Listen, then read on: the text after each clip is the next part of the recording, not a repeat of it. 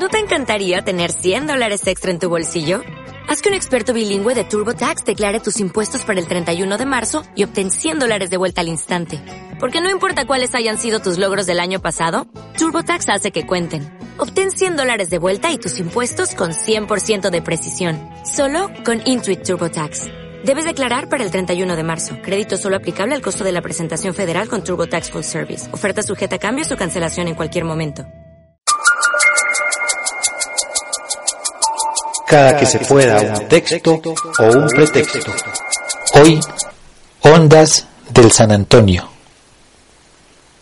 Desde Ondas del San Antonio se transmitieron partidos de fútbol, procesiones de la Virgen del Carmen, Semanas Santas, novenas de Aguinaldo y efemérides como la llegada del señor obispo a Támesis, y de todas ellas quedó algún recuerdo.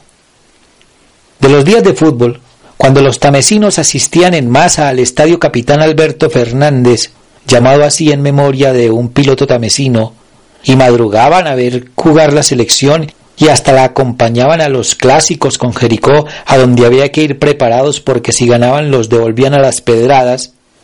Dicen que cuando volvían les preguntaban ¿Cómo le fue Jericó? y que respondían Ganamos pero salimos derrotados. Es que en los setentas la palabra derrotar significaba agarrar a las pedradas. Cuentan que Juan Lanas tenía un ayudante con el que podía transmitir en directo desde el estadio. Se llamaba Virgilio Naranjo, quien era también el pregonero del pueblo, pues cuando eso, con un megáfono, se conseguía plata. Para los partidos don Juan controlaba los equipos y Virgilio describía cada jugada así. La lleva Cisco, se la pasa a Gengo, Gengo a Rosquete, casi la pierde y de rebote le queda a Bolinillo, que cambia de frente buscando a Chiro, y Chiro le pega pero el balón sale justo por el lado donde está Pacho Cuartas. Valga decir que Pacho Cuartas era un político liberal de la época que no faltaba a los partidos. Y la gente recuerda las transmisiones de fútbol de Ondas del San Antonio como Virgilio rodando y la pelota narrando. De la llegada del obispo se cuenta que en 1968 Augusto Trujillo Arango, el que hizo famoso el sermón de las siete palabras, era obispo de Jericó y visitó a Támesis.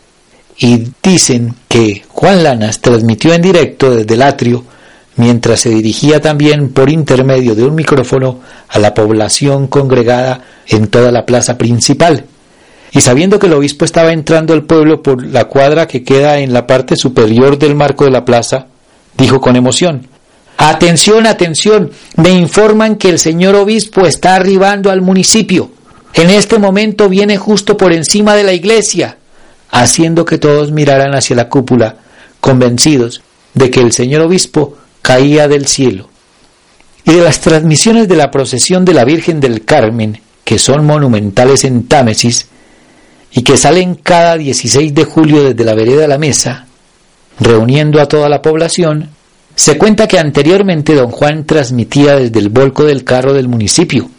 Para poder transmitir el mismo, Juan Muñoz pedía la ayuda de su hija Susana, a la única que le confiaba su estudio de transmisión. Quienes se quedaban en la casa podían escuchar las conversaciones entre Juan Lanas y Susana, que eran más o menos así. Aló la mesa, aló la mesa. ¿Cómo vamos en estudio? ¿Cómo vamos en estudio? Aló la mesa. Y dicen que en una de esas, una señora hizo detener la volqueta y bajar a Juan Lanas mientras le gritaba ¿A usted qué le importa si yo he estudiado o si estudio o no? A mí no me siga molestando por esa emisora. Don Juan le preguntó ¿y usted cómo se llama? Lola Mesa de Naranjo, contestó ella mientras se alejaba.